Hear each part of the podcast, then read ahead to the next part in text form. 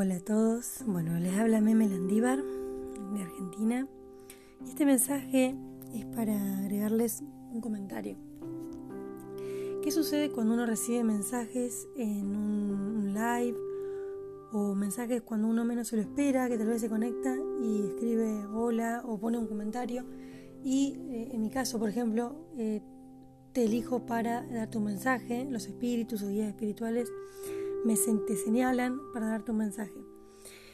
Cuando llega el mensaje de esa forma, que es lo que más me gusta, una de las cosas que más me gusta hacer y que he hecho mucho tiempo, aunque hoy en día ya lo hago más en grupos cerrados, sí eh, sé que son cada vez que conecto, hay una persona que me, un espíritu, un alma o un guía espiritual, un maestro que me está guiando, porque esa persona que se conecta se va a conectar y va a recibir ese regalo o ese mensaje que de otra forma tal vez no lo recibiría o necesita que ese día llegue.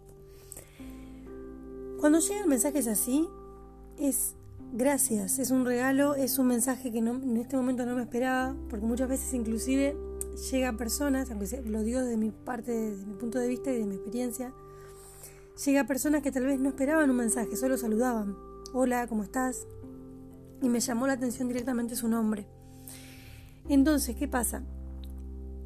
Como utilizan mi mente para poder transmitir, yo estoy viendo con sus ojos, entonces me marcan a determinada persona. Cuando sucede eso, es muy diferente a cuando me escriben por privado, porque hay muchas personas que durante los lives o después de los lives me mandan mensajes privados contándome lo que les sucedió. Obviamente la mayoría de las veces son historias, eh, más allá de que yo no pido información previa, me dicen tengo esta enfermedad o tuve este problema, necesito ayuda, ¿me podés ayudar? Y en esos casos yo les digo, mira, en estos casos te recomiendo que tomes una consulta, porque si vas a esperar a que llegue el mensaje, una vez que yo conecte, que puede pasar meses, no lo sé, o digamos, ¿qué lugar le estás dando a tu propia sanación? ¿Sí? Es diferente la actitud. Una cosa es conectarse en un live porque la verdad en este momento no, no querés hacer la sanación, no estás preparado, no tenés ganas, o nunca vas a conectar con una sanación, al menos conmigo, pero por algún, alguna situación de, de, energética y demás, recibís ese mensaje y es suficiente, ¿sí? O es parte de un camino que después se va a ir abriendo. Pero cuando uno ya escribe por privado y cuenta algo y sabe inconscientemente, conscientemente que tiene que sanar eso y no hace nada al respecto, ahí está el problema, ¿sí? Yo en esos casos lo que la mayoría de las personas que me responden, bueno, me, voy a conectar en tus lives la próxima vez, ojalá que me elijas. Y una persona con esta actitud, lo que le va a pasar es que se va, se va a chocar con la misma pared una y otra vez, porque la, actitud es lo que genera la situación que están viviendo. Tanto sea enfermedades este, físicas como emocionales. ¿sí? Y siempre obviamente vienen de, de origen ancestral o inclusive de sus padres. Entonces, energéticamente uno tiene que elegir tener la fuerza de voluntad para decir, bueno, si realmente necesito esto, lo voy a hacer. Más allá del, y más teniendo en cuenta cuando uno elige y sabe que tiene que elegir a determinado terapeuta o a, determinado, a determinada persona para que lo guíe. El alma elige, el alma sabe con quién. Pero ¿qué pasa? Si uno dice no, ¿por qué? Por el, por, no sé, por el valor, porque no tiene tiempo, lo que sea, se está frenando. Yo hoy tuve una consulta, bueno, si me estás escuchando una consulta a la madrugada, buscamos un horario fuera del horario mío de agenda para poder tener esa sesión, porque esa persona estaba con toda la fuerza, con toda la voluntad para poder hacer la sesión. ¿Qué hice yo? Busqué un horario extra para poder tomarlo. ¿Por qué? Porque la actitud es lo primero. Después, durante la sesión pasó de todo. Interrupciones, después tuvimos que hacer un, un lugar donde no era el adecuado, pero seguimos con la sesión. Inclusive estuvimos mucho más tiempo del que habíamos coordinado, pero porque era así, porque es una entrega.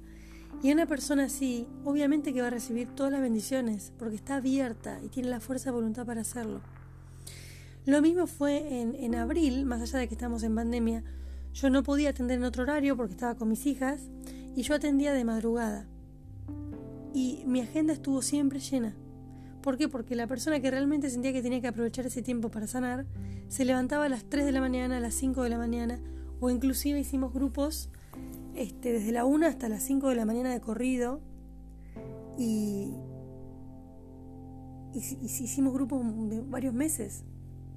Entonces, si realmente vos no estás involucrado, sí, podés seguir observando los videos y está perfecto. Como hacemos mucho, miramos videos, miramos información. Pero cuando uno ya envía un mensaje privado, ahí es donde hay que analizar realmente qué, nos estamos negando, ¿sí? Porque hay una gran hay un gran abismo entre una, entre una cosa y otra. ¿eh? Y, bueno, y sepan, yo sigo dando mensajes en vivo, como lo, sigo haciendo, pero obviamente la gran mayoría de los mensajes que doy los doy dentro de la escuela, que es súper accesible, súper accesible. Y después los doy, este, bueno, obviamente en consultas o en grupos, ¿sí?